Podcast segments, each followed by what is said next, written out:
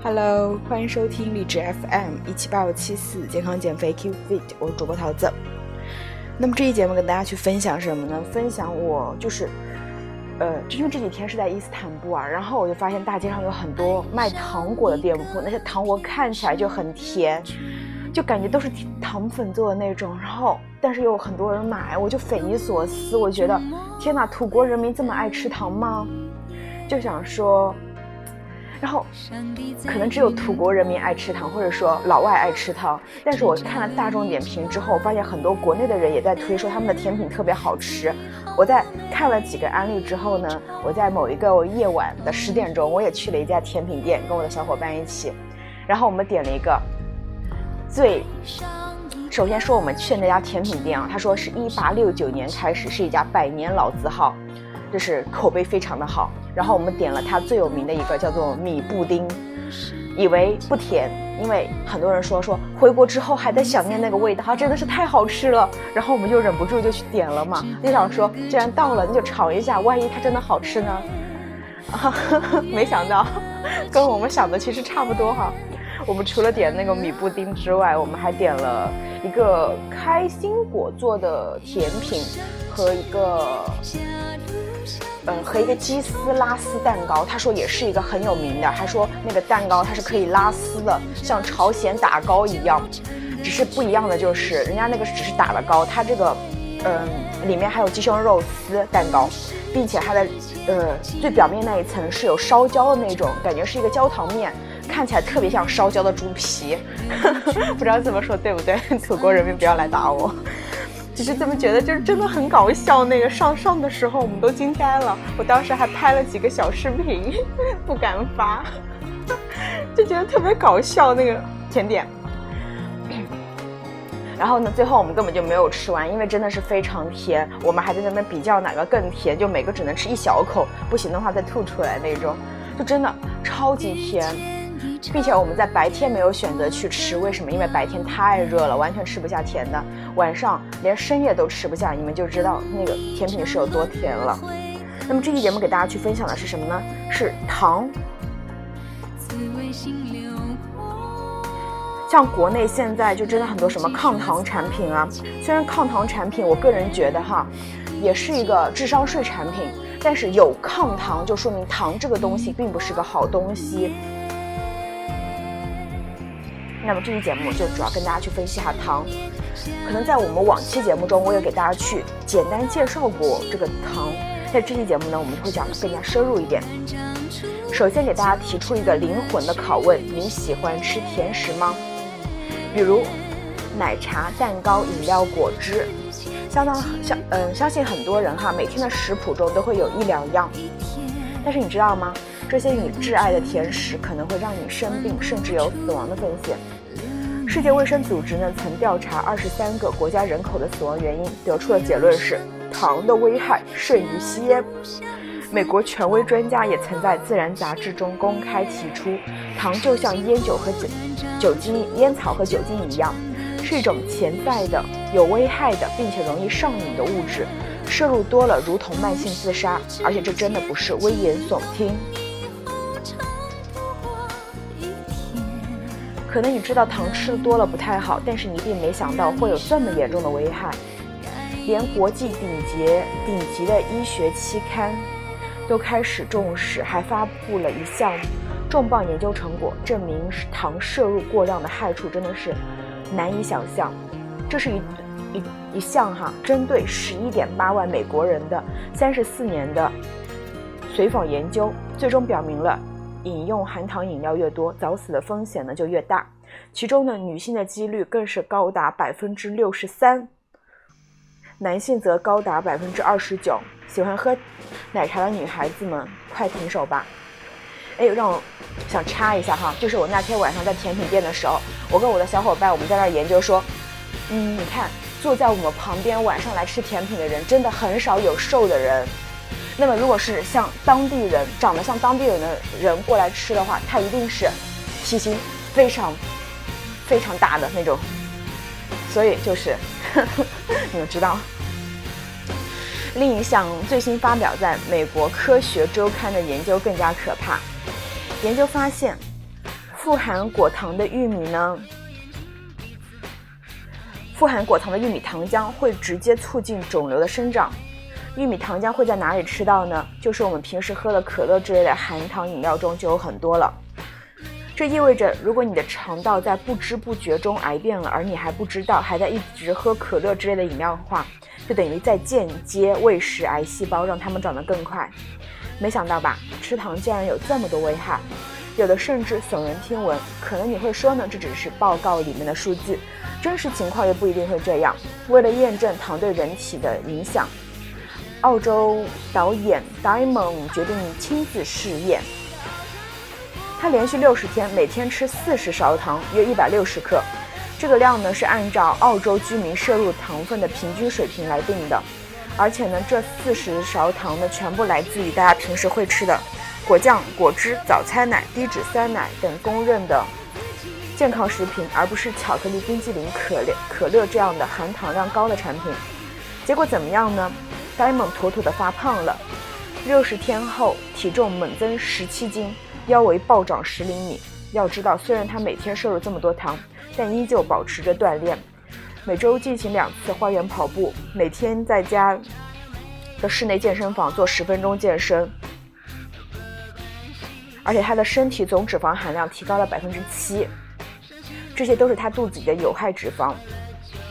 除了体重明显增加外，Diamond 还因为摄入了太多的糖而新陈代谢紊乱，脸上长出了很多粉刺。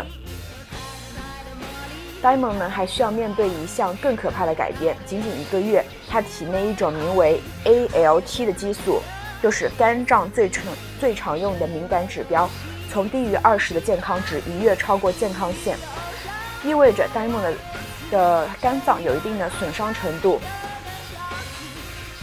专家团队呢，给他体检后呢，发现他已经有了脂肪肝，并且可能导致胰岛素耐受，极易患糖尿病，还有诱发心脏病的可能。一旦患上胰岛素耐受，最终会成为二型糖尿病患者。你们看，过多的摄入糖真的会危害健康，哪怕你吃的是健康的食品，也可能糖招标，并且呢。现在越来越多的人因为摄入糖过量而出现了身体问题，年龄层次还越越来越低了。比如说，就有新闻：四岁女孩喝可乐喝出脂肪肝；一个八岁重九十斤，一个十六岁重两百斤，两位脂肪肝小脂肪肝小患者把饮料当水喝，只喝饮料不喝水，三岁成了小糖人。提醒：合理饮食，多运动。这种新闻呢，都是屡见不鲜了。越来越多的脂肪肝患者、糖尿病患者变成了孩子，只因为喝了太多含糖的饮料。更有十四岁的孩子突发脑梗，十四岁孩子得脑梗，医生都惊呆了。然后呢，医生就说这个小孩子啊，特别喜欢喝饮料。还有十一岁的男孩因为喝了太多饮料而患上了罕见的皮肤病。我天哪！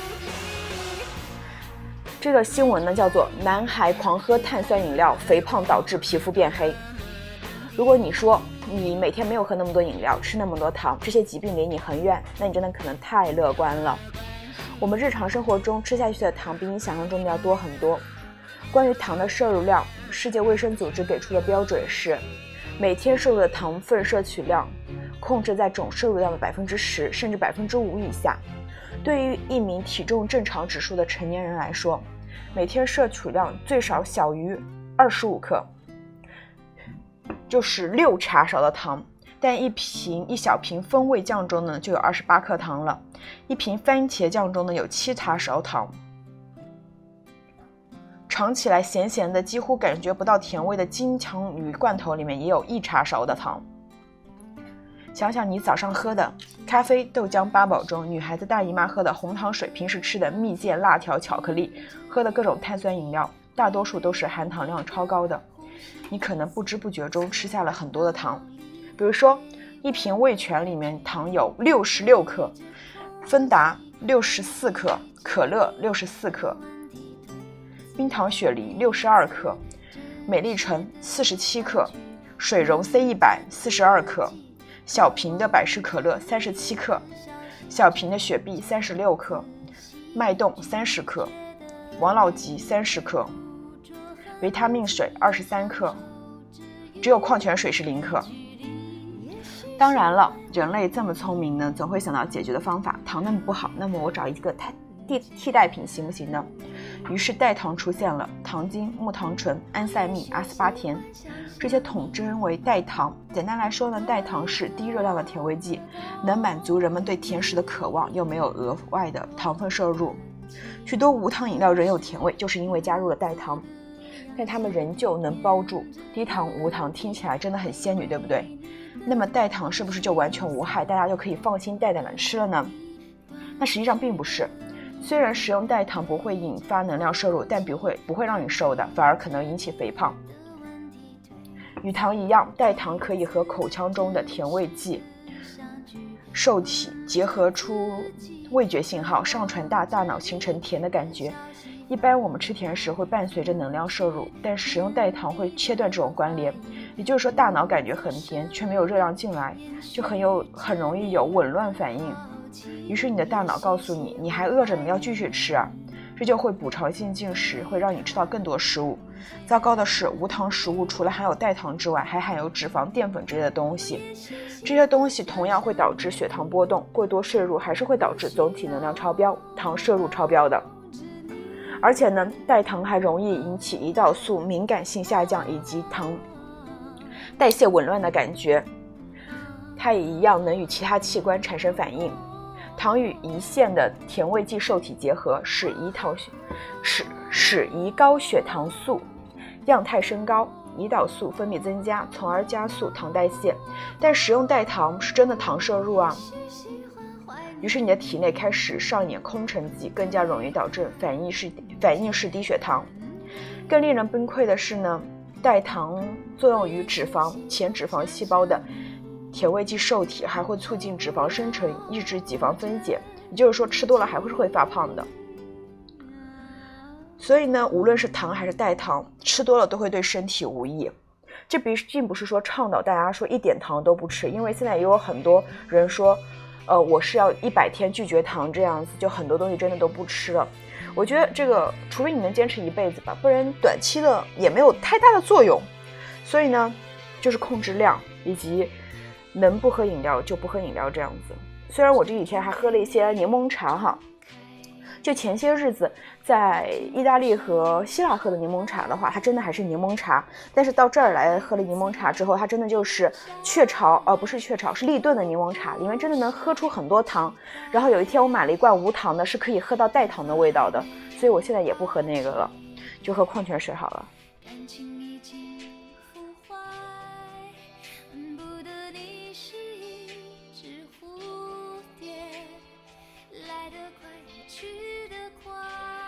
现在这首歌我很喜欢，是王菲的《蝴蝶》。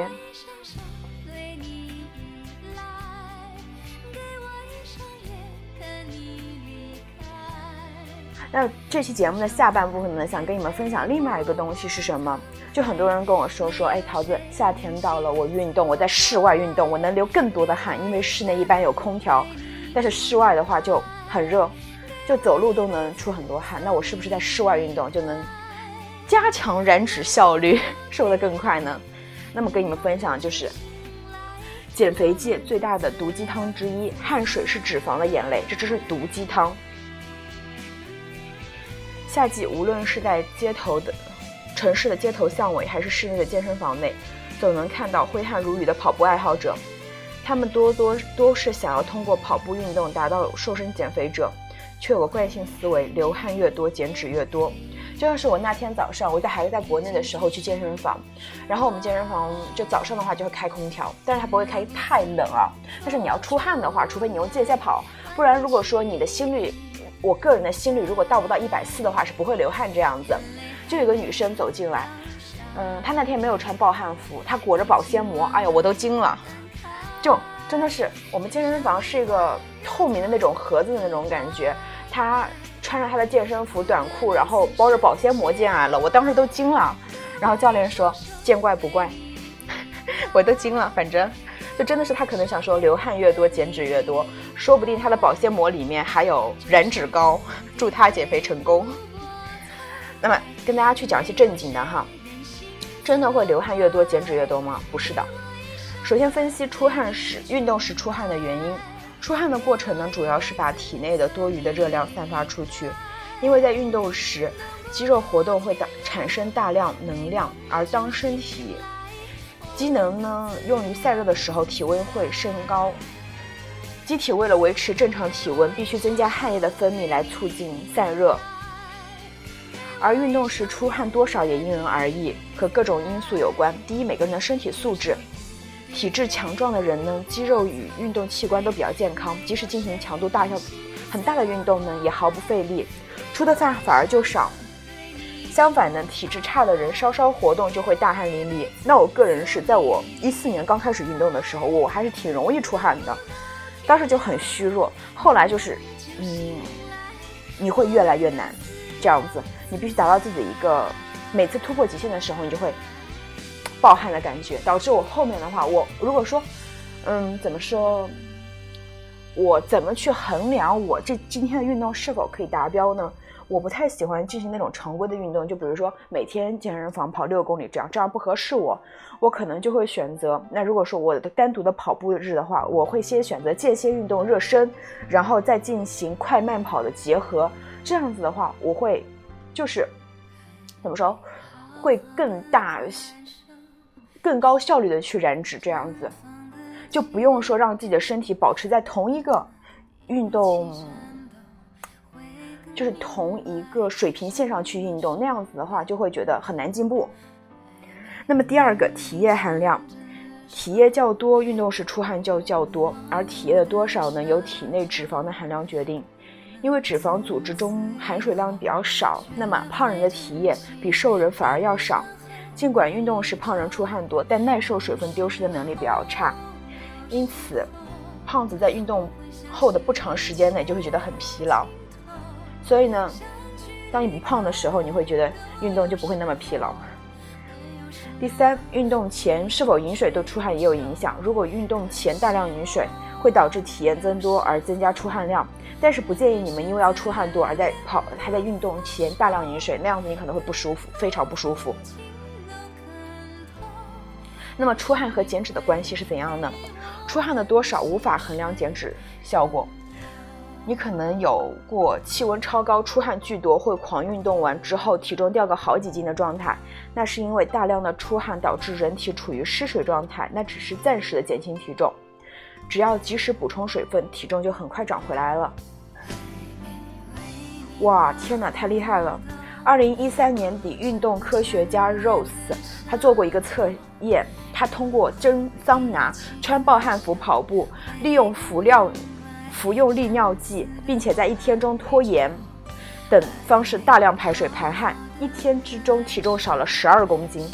最后呢，他又喝下大量含有电解质的水，几天内恢复到了正常的体重。可见，大量出汗导致体重数减少只是正。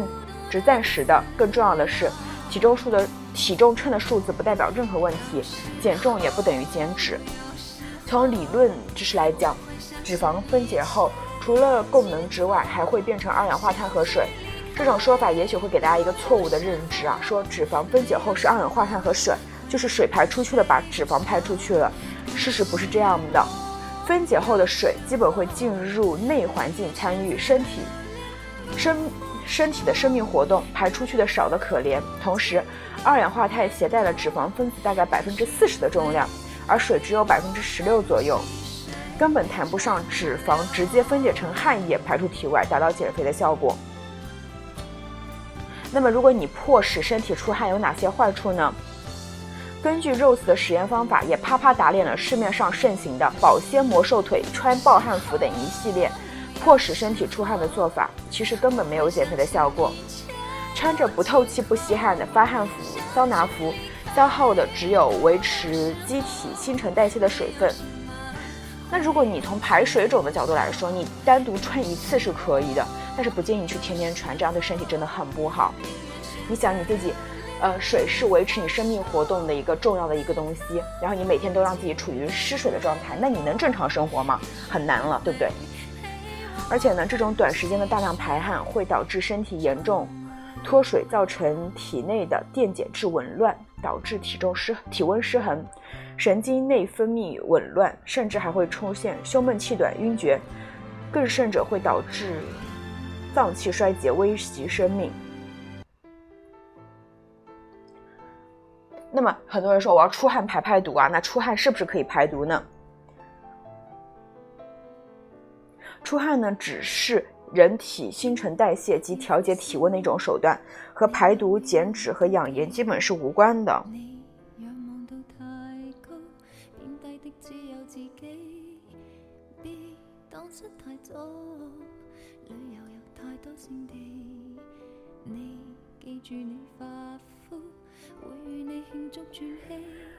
汗里的百分之九十九的成分是水，其他连百分之一都达不到的成分包括钠、钾、钙、氯以及尿素、氮等代谢废物。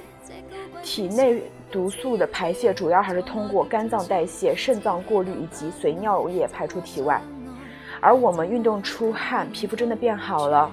是因为运动促进身体代谢，帮助排毒了，而不是因为出汗排毒了。同时，你的减脂效果根据运动强度来定，不是因为流流汗的多少来定。想要达到减脂效果呢？那我们在运动时，心率及每分钟心跳的次数必须要高于最大心率的百分之七十五才可以。那么最大的心率呢，一般是二百二减去你的年龄，也就是说，像我二十三。最大心率呢，应该是二二百二减二十三，一百九十七这样子，一百九十七乘以百分之七十五，也就是说我达到一百九十七乘以百分之七十五这个心跳心率的次数，我才能达到最好的减脂效果。所以呢，大家不要再为了出更多的汗而折磨自己了，均衡饮食、坚持运动、作息规律才是关键哦。好，那我们这期节目就是到这里了。前半部分给大家去讲了糖的坏处，后半部分跟大家去讲了说你要下去减脂，不是出汗等于减脂这样子。那么希望对你们有帮助，也希望可以在微博互动中见到你，可以在微博上找到我汉娜张桃桃。我们下期节目见，拜拜。